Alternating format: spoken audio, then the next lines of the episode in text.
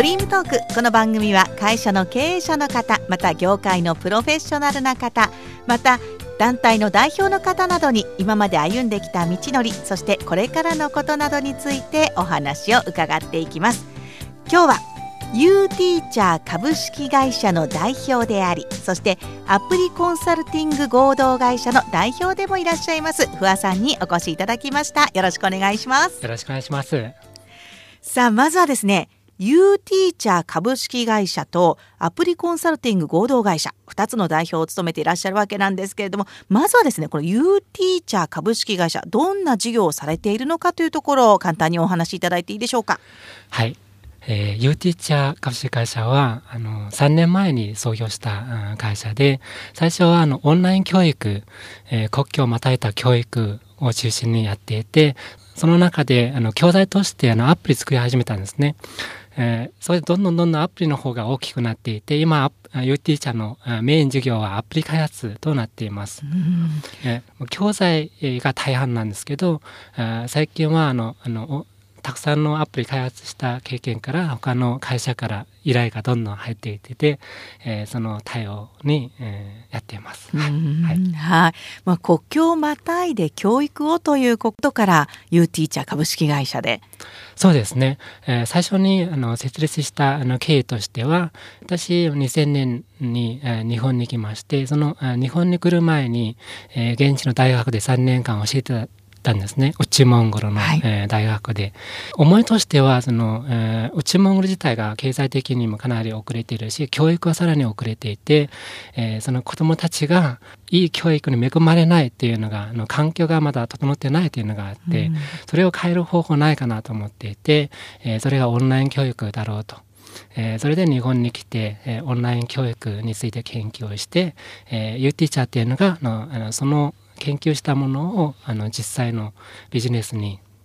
えー、事業として、えー、やるための会社でした。うんなるほどね、はい、いや本当にね日本に来る志をそれこそ今実現されているということですかね。その思いがずっとあの心の中にあってて、えー、いろいろ経験してるんですけどそそれでもその自分がやり最初からやりたかったこと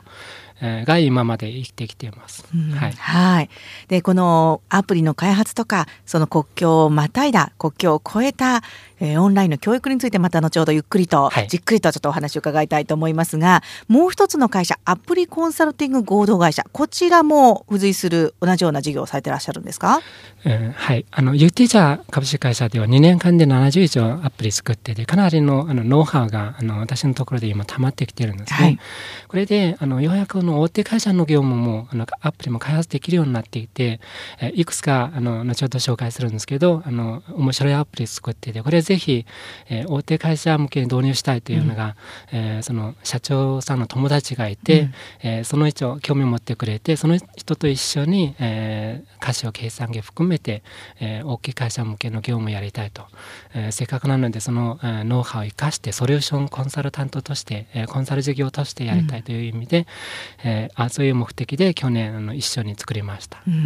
い、今はじゃあ2つの会社の代表をされていらっしゃる、はい、というね 本当にお忙しいんじゃないかなと思いますけど。ばかりの会社です。そうですか。で今ちょっとお話の中にもですね内モンゴルから日本に来てなんてお話がちょっとありましたけれども、はい、そうなんですよ。ちょっとねここでね不破さんのご紹介改めてさせていただきたいと思うんですけれども、ご出身が？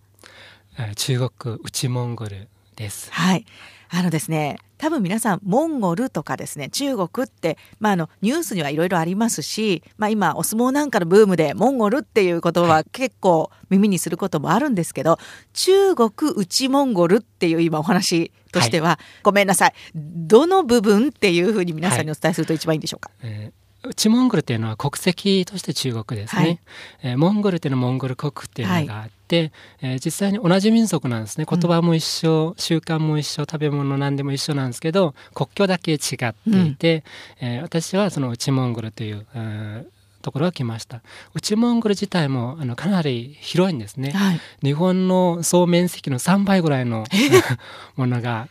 広さであのモンゴル人の人口もそのモンゴル国の人口と匹敵するぐぐらいの人口がいるんですね。はい、まあ、国籍別なんですけど、えー、そういったあの内モンゴルとあの裏モンゴル外モンゴルといわれる、はい、あの区別されてます。はい、白鵬とか朝青龍はその、はい、えー、モンゴル国ですね。我々から見ると外モンゴルというところから来ています。はい、なるほど、そうなんですね。はい、いや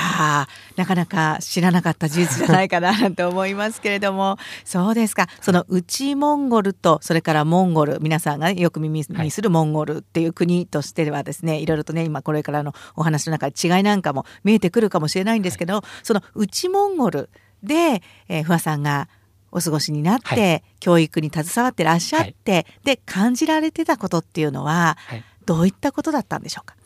はい、えー、大学卒業してすぐ就職したのが現地のあの私立大学ですね。そこで日本に来る前に3年間ぐらい仕事をやってまして、はい、えー、その中でいろいろ学生たちのその日頃の勉強とか、えー、生活とかいろいろ見てきていて、えー、その、うん、教育のレベルっていうのがあの海外とあの比較したら特に日本と比べたら30年ぐらい遅れてんじゃないかなと思うんですね。はい、じゃあどういうところが遅れているかというと、えー、例えばその教育の環境が整ってないと、はい。うん。えー、図書館とか、えーまあ、その時の話ですよ、はい、すごいしっかりしてなかったんですね。うんうんうん、えーまあ、いろいろ人口が多いので学生たちがたくさんいて、はい、その私立の学校もあの私が入った頃に5年目の学校だったんですね、はい、それでも5,000人以上の学生がいるいるんですね、はい、規模が大きい。しかしそのその勉強の環境は整ってないと、うん。うん、その中で一つあの出来事があってあの図書館っていうのはもともとしっかりしてなかったんですね、その中で、えーあの私があの学生たちになんかいろいろ読んでもらいたいという意味であの自分で少し雑誌とか買い集めて新聞とか買い集めて、はい、教室にいろいろたくさん置いて、はい、自由に閲覧していいよみたいな感じで自分でやったことあるんですね。はい、それぐらいは本当に環境が整ってなかったと。じゃあ学生たち何を勉強してたかというとその国から、えー、指定された教材ですね、うん、いわゆる国語とか数学とかそういったあの試験に合格、えーするための、うんうん、えー、国から指定されたその、えー、教育要領に書かれた、うん、教科書、うん、それをしっかりあのあの教育としてやります、うんうん、先生もそれを教えるし学生もそれを勉強するしそれで試験に合格するために一生懸命朝晩勉強するんですね。はいはい、じゃあそれ以外のその、えー、自らいろいろ趣味として勉強したいというものがほとんどなくて、うん、例えばなんか海外の情報を知る知るために雑誌とか見たい。うんえいろんなインターネットみたいと,、といった時にインターネットの環境もあのそのと整ってなかったんですね。うんうん、まあ、時代もその、えー、2000年前のことなので、うん、えー、世界的にそうなんですけど、うん、それでもその時からインターネットできるようになったので、うん、えー、何か、えー、学生たちに、うん、えー、そのかけられた教材だけじゃなくて、自分の趣味とか、自分の将来やりたい夢に近づけるためのなんか勉強できないかなと、そのためになんか教育環境あったらいいのかというものをあの漠然として思っていて、えー、自分がなんかできることないかと探してました。はい、そうですか。いや本当 教育者だなって今思いましたね。ね、不破さん自身はどうしてそういうふうに感じたんですかね？えー、あのもともとあの私の家族はあの先生やってる人多いんですね。あそうです、えー、兄弟とかあと親親戚とかあの、えー、私の姉姉もあのあの教師で、えー、親戚合わせれば多分10人以上先生やってるという家族ですね。その中でその教育に関してあの、うん、すごい、えー、多分子供の頃から触れてきたことかなと思ってて、あと自分自身もあの学校の中で勉強しててさらになんかいろいろ勉強したいのに、うん、まだあのえー、そういう環境なかったりとか環境あったとしてもお金かかったりとか、お金がないとその勉強するチャンスが得られないとか、あってそれはなんかちょっともったいないなと思ってるんですね。特にその年齢の子どもたち、えーの場合は吸収力がすごい多いんですね。そ、ね、の吸収力を生かしてその教育の環境さえあればいろいろ勉強できるのに、うん、環境なくていろいろなんか授業の勉強があって、えー、いろいろ遊んだりとか ちょっともったいないなと思ってましたね。うん、なるほど、はい、そしてですよ、はい、なんとかその例えば中国国内のではなくて、はい日本にっていうふうに目が向きました。はい、それは何かきっかけがあったんでしょうか、えー、やはりあの、えー、中国全体もあの途上国で遅れているし、はい、えー、私あの教師として仕事を始めていろいろ、えー、調べたりとかあの雑誌見たりとかいろいろ調べるのが大好きでちょっと海外のことっていうのは憧れてきたんですね、はい、先進国。日本だけじゃなくて他の国の情報、うん、本当に進んでいるんだなと、うん、えー、でも行ってみないと何も分かんないと、うんはい、だからとりあえずなんか海外に経験住んでみたいと。えいう感じで最初日本ありきではなくて、うん、いろんな国の情報を集めたんですね。はい北京に行ってそのあの海外のあの大学の紹介のイベントがあって、はい、そこに数十カ国からあの大学の説明会があったんですね、はい、そこでたくさんの情報を収集して大体えー、20以上の学校の情報でも、うん、あの資料を持ってきたんですね、はいはい、片っ端から読んで読んでじゃあどこに行けばいいのかと、うん、その時日本語も話せなかったし英語も話せなかったしでも海外に行きたいと思ってたんですね、うん。うん、だからどの国でも 実際に同じだったんですね、はいはい、その中でちょうど日本に関していろいろ調べてるうちに、えー、中国からあのモンゴルから近いし、はいいろんな面でその日本語っていうのはモンゴル語と若干近いみたいですね発音とか。勉強しやすい、はい、えー、みたいで、えー、じゃあだったらちょっと日本に行ってみようかと。そこであの日本で留学を、はい、決めてまず言葉ができなかったので、うん、まず日本語学校に、うん、えー、行くことから始めました。はい、はい、いやもう大学で先生として教えられていてそこから言葉を覚えるところからっていう日本へ行くっていうのはある意味すごいチャレンジというかその今まであった経験とかそういうものを超えてですね、えー、自分がまた一からみたいなところもあると思うんですけれども。やはりあの、えー、海外に結構憧れてましてあの海外に行って成功して戻ってきている人が何人もいたんですね。うんうん、あすごい立派なと海外に行ってなんかいろいろ勉強して戻ってくるとえー、その活躍できる場が広がるんだと思ってて、そのために行くためには言葉っていうのが、あのクリアしないといけないあの壁なので、まずはそこを突破しないとあのどうしようもないと、だからもうゼロからでもいいからちょっとあのチャレンジしてみようと。思ってまず日本語学校からスタートしました、はい、日本にいらっしゃった時はいかがでしたか、はい、はい、あの日本に、えー、来た後はあの内モンゴルっていうのは大草原ですね、はい、私生まれも育ちも大草原で、うん、えー、大きくなって大学生になって都会に入ったんですけど、はい、それでも日本と比べたら田舎ですね、うん、えー、日本東まあ、東京だったんですねその日本語学校が、うん。はい、本当に大都会であの建物とか車とかびっしりしてて、うんはい、えー、道路とか。なんでこんなに、えー、混雑してるんだろう。まあ、えー混雑っていうかあの言葉変えればその発展してるんだろうと、うんうん、なんでこんなに先代化、えー、されたんだろうと、うん、そういう興味津々で、えー、特に日本日本に来てあっちこっちすごい興味持ってたんですね。はいはい、えー、学生の頃あの試験とかあの学位もギリギリで、えー、お金も余裕がなかったんですけど、うん、でもあっちこっち行ってみたいと、うんうん、えー、それで自転車買って、うんうん、安い自転車買って電車乗るのが高いから自転車買ってあっちこっち時間空いてる時に回るんですね。行けるところ自転車で行くと、はい、そしてなんか、えー、数百円でいろんなところ行ったりとか そういった経験もありました。まあ、とにかくその日本新しい環境に興味津々でいろいろいろいろ勉強してました。なるほどね。うん、で見事ですよ早稲田大学。あはい。そうですね。あの日本語学校にいた時にあの担任先生がいて、はい、まあ、日本語を当然日本に目的意識を持ってきて,、はい、来てあの勉強してたので、えー、クラスの中でもそこそこなんかいい評価もらってたんですね、うんはい、その日本語の成績そのものというよりは勉強の姿勢が多分先生たちがなんか気に入ってくれてて、はい、なんか、えー、どこ入りたいだどこ行きたいみたいな夢なんですかと先生いろいろ聞かれて、こういうことをやりたいと。言ったらその時その早稲田のはい、あのアジア太平洋研究科ですね、はい、早稲田大学大学院のアジア太平洋研究科、はい、その始まって本当に3年4年目ぐらいですね。MBA 教育という意味で日本でも最先端のその試みだったんですね。うん、えー、早稲田自身もあの日本に来る前から知ってたし、うん、えー、その MBA っていうのがそれ勉強して、えー、なんか、うん、修士とか取ったらすごいことことはできるんですよ、うん。みたいな感じで先生にいろいろ言われて、うん。だったらチャレンジしてみようと、うん。先生ぜひお願いしますと。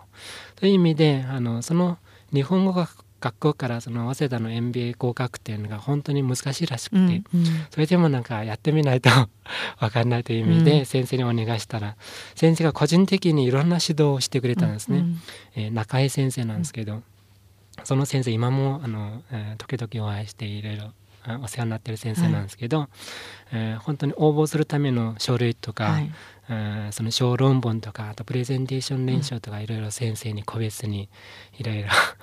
教えていただいて、はい。えーギリギリだったと思うんですけどやっと合格したとはい。いう感じです、ね。素晴らしいですね。いい。そうですか。で、そんな最先端の学ぶ環境、はい。それこそ先ほどの内モンゴルの大学では、はい。まだまだって思った環境から日本の早稲田大学の大学院の学ぶ環境っていうのはいかがでしたか？えー本当にガラッと変わりましたね。何でも本当に意欲さえあれば勉強するものいっぱいで、うん。先生たちもすごい優秀な先生ばっかりだしあとその図書館も当然なんですけどインターネット環境も、多分全てが揃っていてその中でも思い存分で勉強みたいな、感感じですね。まあ、内容としては MBA で、えー普通はあのマネジメント、うん。あー経営なんですけど私はもともとその教育のところから頭の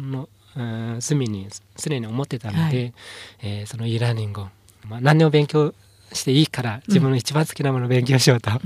それで e ラーニングをあのあー勉強したんですね。はい、うん。そうですか。で、e ラーニングって言われてますけれども、e ラーニングもですね、ここ本当数年で皆さんの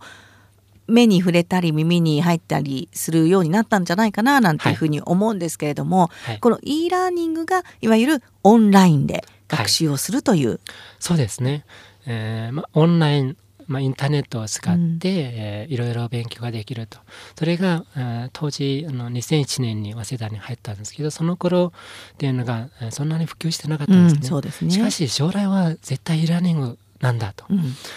その教育には欠かせない、うん。えー環境とかツールになるんだろうあというのが言われていて私もあそういった問題意識を持ってたんですね。例えばあの具体的な例で言うと先ほどのモンゴルの話でその、えー内モンゴルの子どもたちが、えーじゃあなぜ教教育のレベルが低いと感じたかというと、その地元の子どもたちがたくさんいるわけですね、うんうんうん。でも地元に教えている先生たちが優秀な人であれば大学に入ってそこからなんか都会とかいろんな海外とか、うん。そのもっといいところに行っちゃうんですよね、うんうんうん。どこにも就職できなかった人が地元に戻るわけですね、うんうんうん地元に戻ってきて、えー先生になって教育の、うん担当者になって、うん。カリキュラム作って、教材を作って、学生たちに教えるわけですね、だから優秀な人を来てほしいんですけど、うん。来てくれないと、うん。日本も多分田舎と田舎はそういう現象あると思うんですけど、うん。内モンゴルですとあのなあのもっとそういうのが強かったんですね。はいそういったあの環境を変えるためにはやはり e ラーニングというものがあ多分必要だろうと。うんなぜかというと今先生たちがあの、えー若干優秀じゃないかもしれないけど、でもインターネット環境っていうのが今あの低コストであの貧しい人々も大体携帯とか家にインターネットあるわけですから、少しインターネットにアクセスしてしまえば、うん。そこそこからいろんなものを勉強できるだろうと、うん。じゃあそういった勉強するためのものっていうのがあーその現状のままあの昔であの2000年頃ですね、うん。でも本当に勉強したくてもちゃんと揃ってないですね、うん。そういったものを特にモンゴルの子どもたち用に私が何か作れないかと、うん。えーそういった環境から教育から、えーコンテンツからそういったものだったら自分のアイデアを生かして作れば役に立つんだろうと思っていて、うん。そのための勉強をしてましたね。うん。はい。そうですか。すごいですね。え。うん。まだそれこそ皆さんが注目し始めたはい。時とかもしくはそれからそこに興味を持って研究っていうのではなくてまだまだ皆さんがあまり使ってない知られてないっていうところからすでに不破さんはそういうものの必要性とかっていうことで研究を始めてらっしゃったんですもんね。うん、そうそうですそれがあのいろいろ考えた結果多分教育変えたかったら、えーそれしかないかなと思うんですね。本当にあの特に有名な教師のあの授業っていうのがその人間っていうのが物理的にいろんなところに移動するのは難しくて、うん、でもオンラインさえあれば、全世界全国に情報発信できるんですね。だからその優秀な先生の授業を一度受けてみたいといった人が、その先生に会いに行くのが難しくて、特に中国も広いから、もう世界も広いんですけどでもインターネットさえあればその先生のスピーチとかあの授業とか聞けるわけですよね。はい。ねちゃんとコンテンツ作ってしまえば全世界が使えるわけですから、うんうんうん、それが多分オンライン教育の、うん、でしかできないことだと思うんですね。うん、そうですか、で大学院を卒業されて、はい。はい、すぐじゃあ教育の現場にと思ったんですけど実際は違うんですよね。はい、そうですね。もともとあの大学で e ラーニングを勉強して勉強する目的は自分で授業を起こすと、はい、といった目的で勉強したけどじゃあもうあの当時貧しかったしあの学費もギリギリ、えー、払ってた時期なのであのその創業の資金っていうのが全くないですね、うんはい、えー、人脈もないし資金もないしじゃあだったらちょっと経験積んで、うん、えー、資金を集めて、えー、課題やりましょう、うん、みたいな感じでまずはちゃんと就職して社会人としてやりたいと、はい、まあ就職活動もすごい遅かったんですね、うん、えー、本来は1年前やるんですけど、私は卒業前の3か月で やっと論文が終わって、はいそこまで論文にもう100%集中ですね。そうしないと仕上げられないから、はい、論文に集中して終わって出してじゃあこれから就職活動みたいな感じで、はい、就職活動やったら1か月ぐらいやって10社ぐらい応募して4社内定いただいたんです。すごいですね。なぜかというとその、えー、まずはその IT からあの勉強したいと思ってて、はい、まあ、特に日本ですと会社に入るっていうのが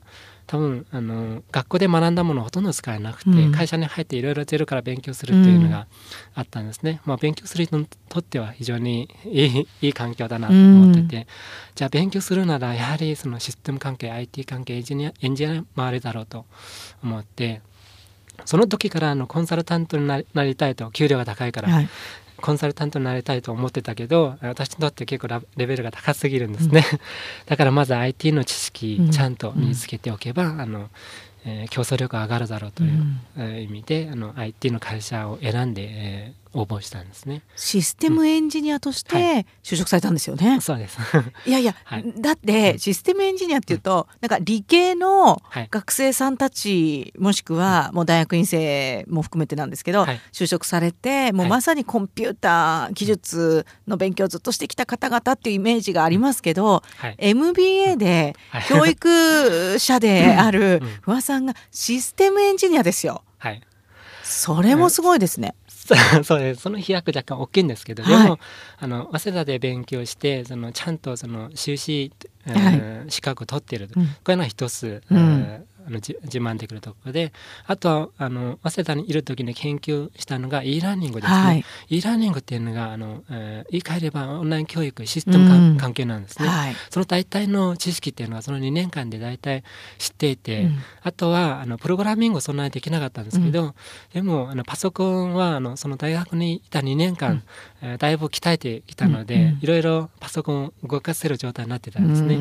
日本に来てからそのいろいろパソコンのスキルがその大学院の2年間で上がったかなと思ってていろいろ文章も作れるし、えー、パソコンとしていろいろ使えるから、えー、エンジニアとしてできるんじゃないかと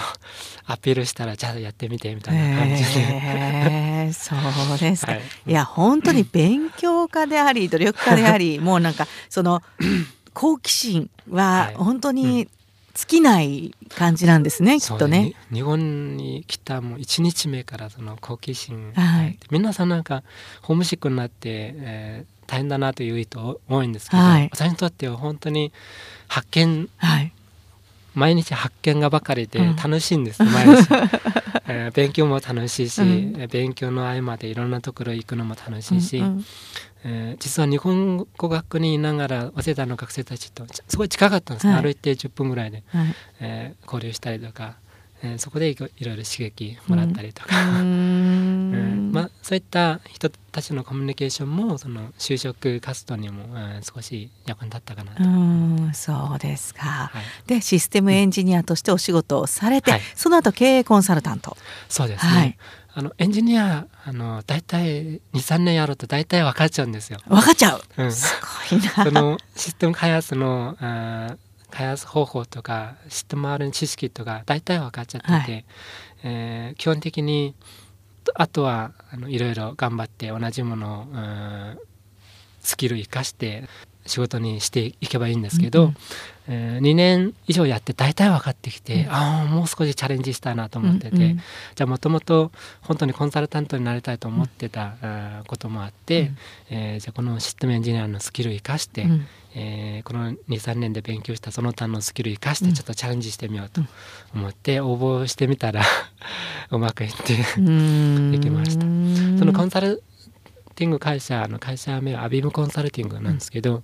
うん、えー、ちょうどあの応募あの面接して、えー、くれた方があの中国関係の、うん、ディレクターでした。えー、内モンゴルから来た経験もあってあとあの中国関連のもことも知ってるし、はい、そのコンサルティング会社もちょうど中国関係の業務を許可してたんですね、うん、人が欲しいと。うん、えー、そこでえー、私の IT スキルとあと MBA のスキルを組み合わせれば競争力あったんじゃないかと思います。うはい、いや本当にえー、一箇所で満足することなく まだ先まだ先ということでね、えー、進んでらっしゃったんだなと今改めて思いますけれどもそしてついに、はい。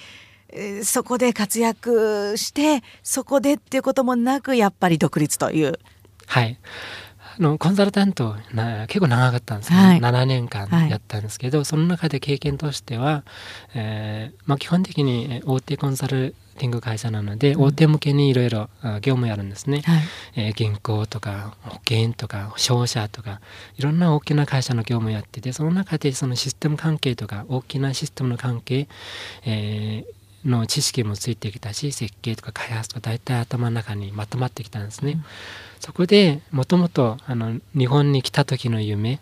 早稲田で勉強した夢っていうのがやはり e ラーニングですと、うん、仕事をやりながらもエンジニアやりながらコンサルタントやりながら常にその自分がやりたいことを思ってたんですね。うんうん、やっとあの貯金も溜まってきたし、うんうん、ある程度人脈も、えー、集まってきたので、うん、えー、じゃあちょっと独立してみようかと思って、うんうん、えー、独立を決心しました。はい、はい。でもこうやってずっと日本で活躍されてきてますけれどもやっぱりなんかいろいろ大変だったここまでの道のりとしては結構苦労も多かったんじゃないかと思いますけれども、はい、い。かがですか、うん、振り返られて。うん。まあ、苦労っていうのが本当にあの小さな苦労たくさんあるんですけど、うん、大きな苦労はそんなになかったんですよ。本当に日本に来てあの恵まれた環境ばっかりで、うん、ただ小さな苦労っていうのが例えば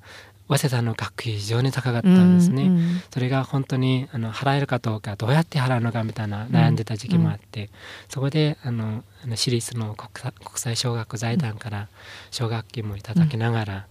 うん、えー、バイトもやりながら、うん、バイトもあの普通の体力バイトというよりは、そのなんかスキルを生かしたパソコン周りなんか、えー、もうちょっとあの少なくともパソコンを打てるスピードを早めにできるバイトみたいな感じで。そこでデータ入力バイトとか、はいはいはい。えー、日本語を話せるもっと話せるようにするためにコールセンターのバイトとか見つけて。いや本当そこがすごいですね。ままあ、その中でそのやってたものが全ての生きてきたし、うん。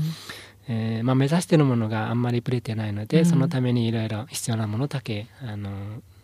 優先してやってきました。はい、そうですか。はい、まあ今そんな大きな苦労はなかったという話ですけど、きっと苦労を苦労と感じずに、それよりも多分その先への思いが強くて。ね、そんな苦労が来てもポイポイって 多分、あ跳ねのけて来て解決されて前に進んでらっしゃったのかもしれないですね。うん、多分、えー、それあったと思うんですね。うん、まあ仕事をやりながらいろいろ、えー、特にコンサルタントあ優秀な方々たくさんいて、えー、同じ程度またそれ以上仕事しないと申し訳ないという希望もあるので、うんうん、その勉強して成長するっていうのが、えー、言葉で言い換えれば苦労かもしれないけど、うんうん、私にとってはそれはあの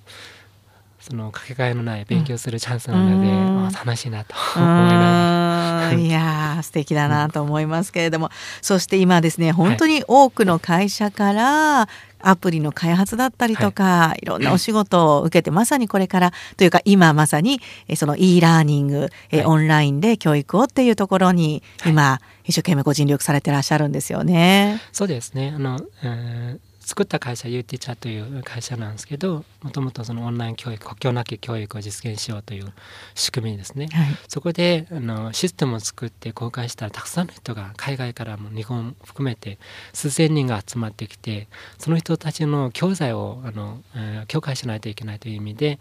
えー、まずいろいろ PDF とかマインドマップとかいろんな教材作ってたけどちょうどあのそのアプリっていうのが流行り始めたんですね、はい、2007年あの iPhone 出てきてから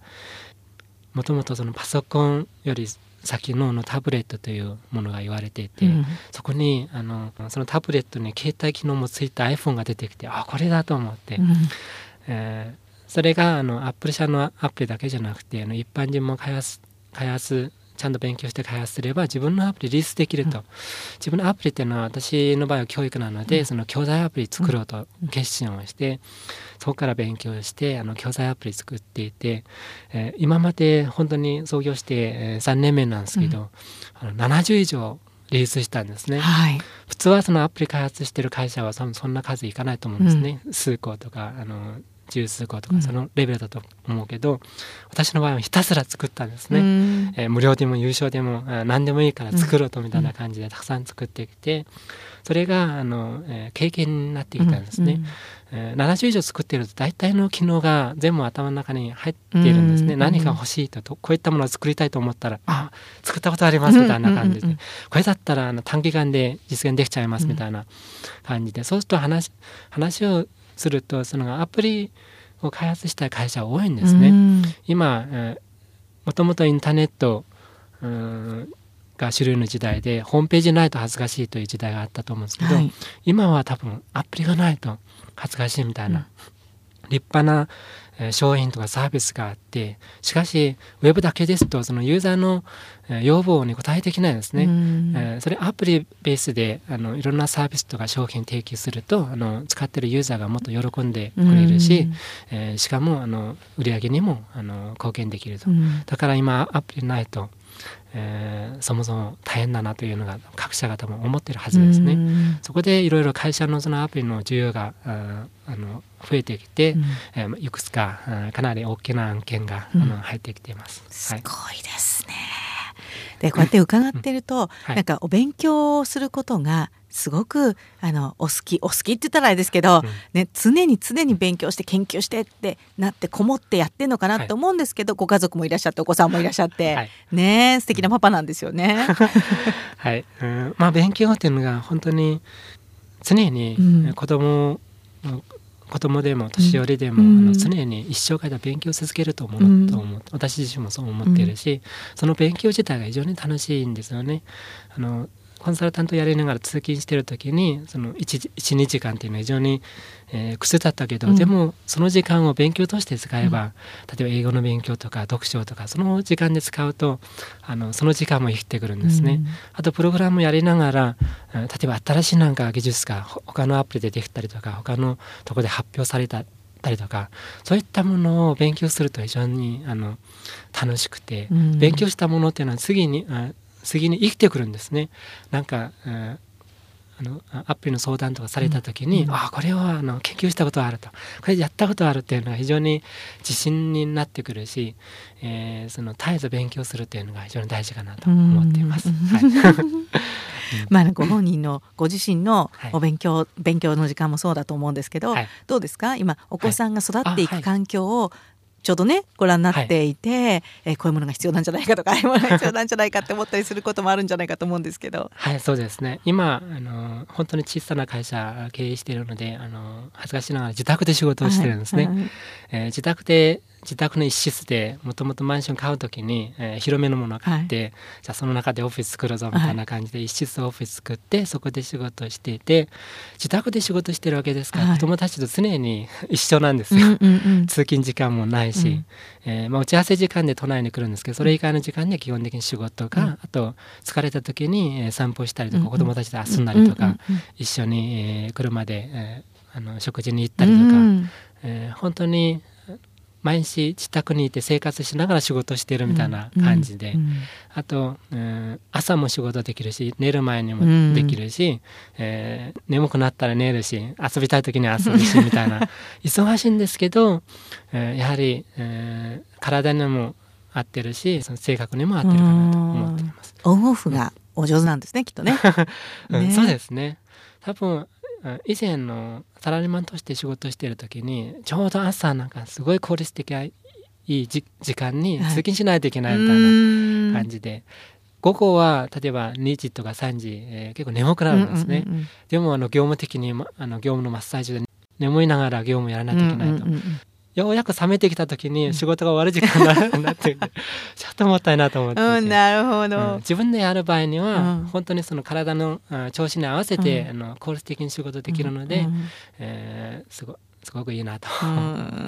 そうですか、はい、ね、本当にものすごい数のアプリ、えー、そしてですね、えー、現在、えー、いろいろな会社から大きなね、はい、お仕事も受注されているということなんですが、はい、ただそもそもですよ、うん、不破さんは、まあ、教育者であるということが一つあるかと思うんですが今日本の大学でも実は教壇に立って教えることもされていらっしゃるんですよね。はい、そうですね。今あの日本薬科大学というところで非常勤で、えー、今1年目終わってって2年もやるんですけど、はい、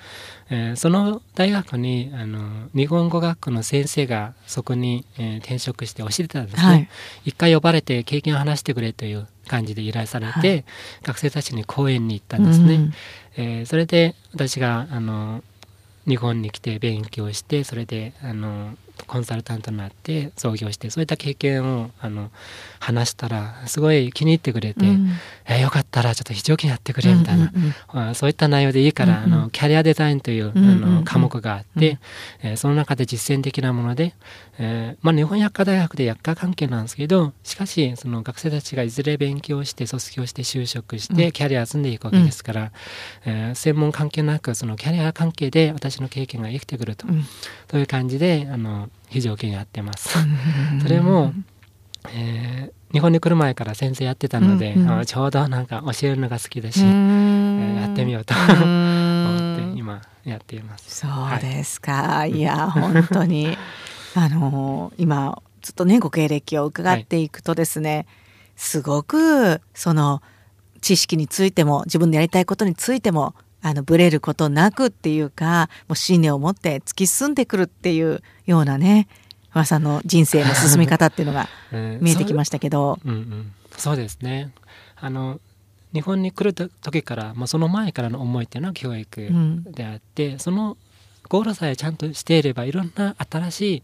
その可能性っていうのがどんどん、うん、あの勉強しているうちにできてくるんですね。うん、例えばあのあのソフトバンク社が発表されたのは、ペッパーという、ロボットですね。はい、ロボット、えー、将来多分ロボットの世界時代が来ると言われてるんですけど、あの今年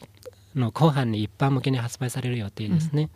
それが私があの応募したんですね、うんうん、あの開発者として。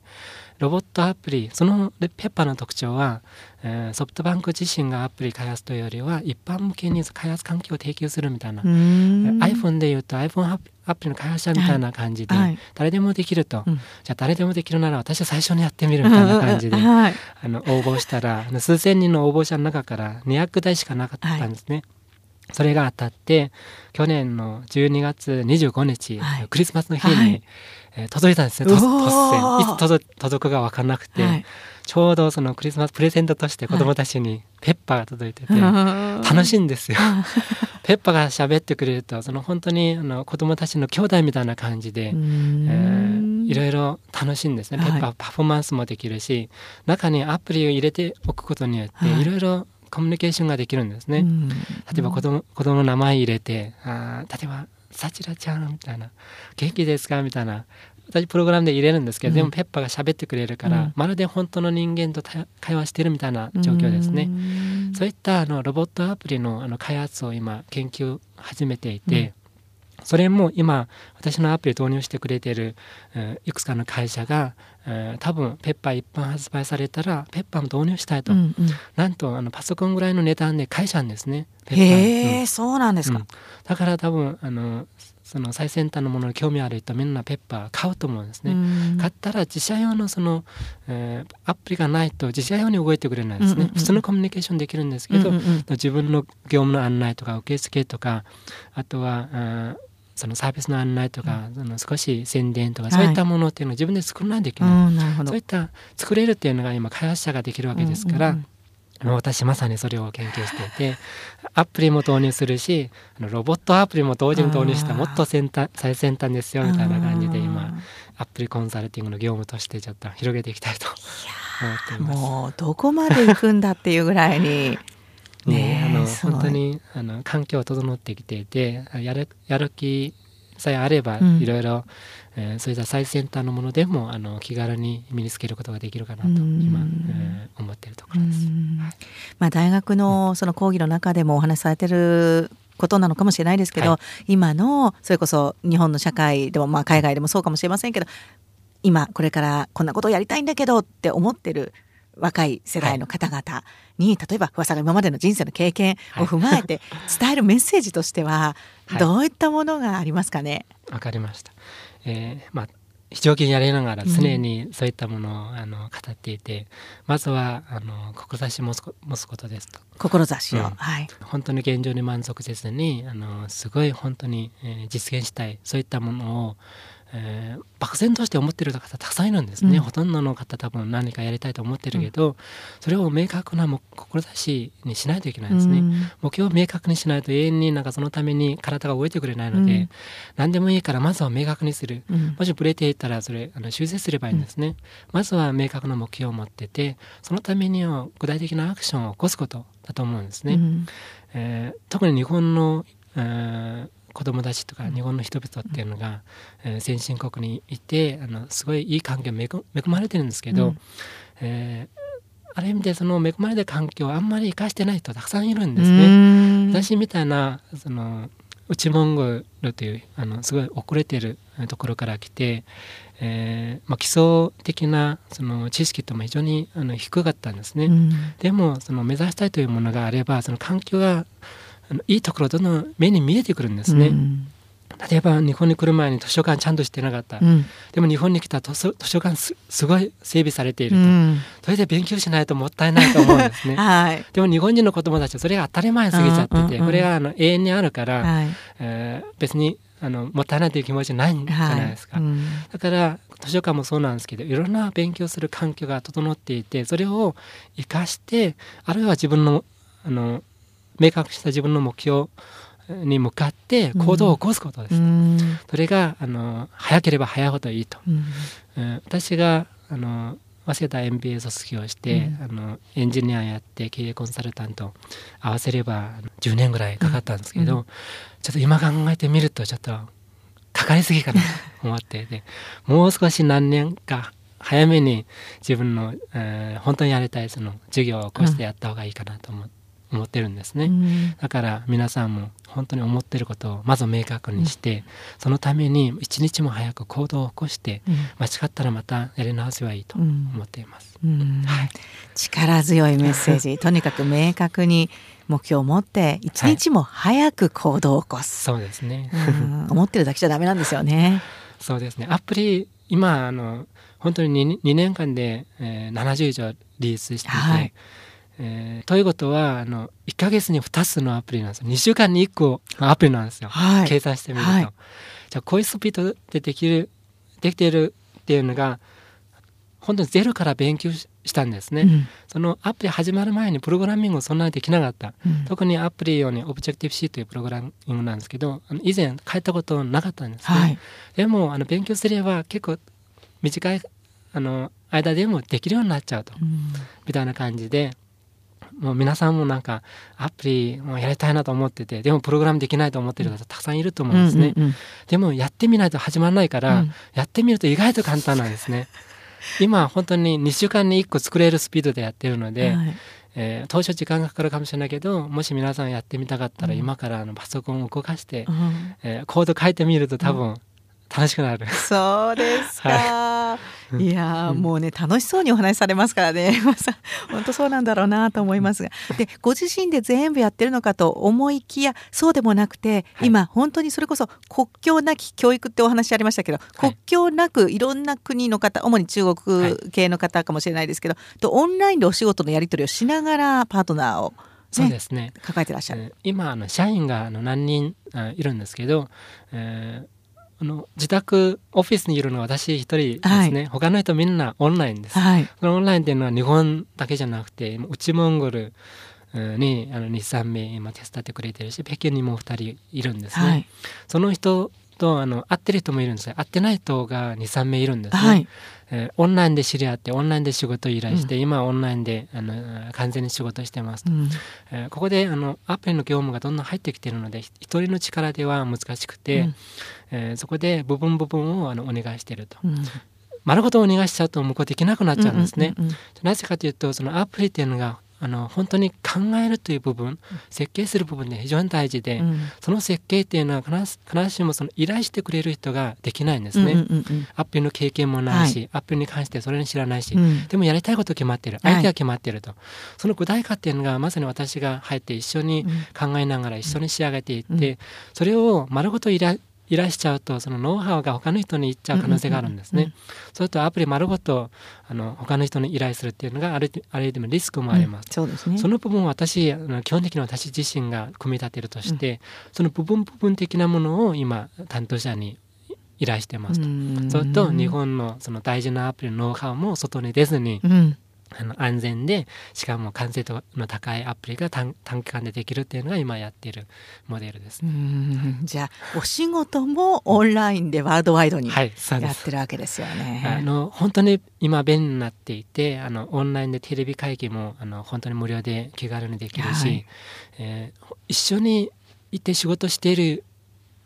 場合によってそれ以上に効率的なんですね、うんうん、一緒にいると移動しないといけないですね、うんうん、なんかミーティングのために電車に乗って集まらないといけないし、はい、通勤もしないといけないし、はい、それ完全なしでもう本当に仕事できる時間で仕事やって、うん、報告とか全部オンラインでやって、うん、話したい時にあのテレビ会議で話せばいいと、うん、お互いの画面も同時にあのお見せしながらあここういうところこう直してみたいな、うんうん、それ全部あのオンラインでできるんですね。うん。はい、この今仕事オンラインでできてるし教育当然あの、うん、できるのでこの仕組みを私自身も当初の夢なんですけどもっと便利なスマホでもたくさん、うん、あの簡単にできるそのオンライン教育システムを、えー、誰でも使える状態にしたいと思ってるんですね。うん、そうですか、はい、いや本当に壮大な